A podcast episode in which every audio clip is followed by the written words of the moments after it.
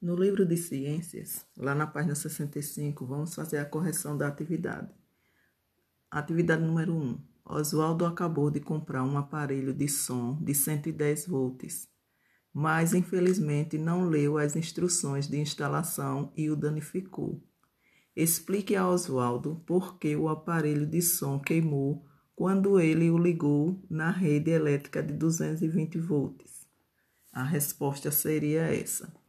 A quantidade de energia elétrica fornecida pela rede de abastecimento era muito maior do que aquela que o aparelho era capaz de receber.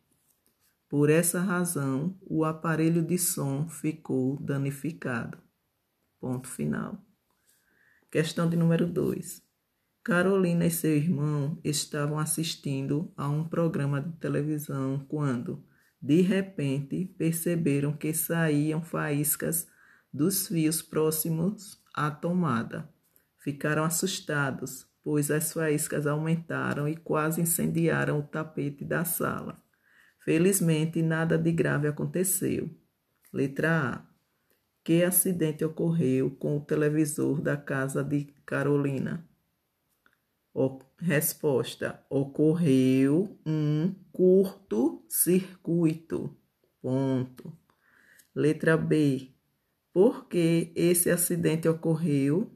Resposta: o curto-circuito ocorre quando dois fios desencapados percorridos por uma corrente elétrica se encostam. Ponto.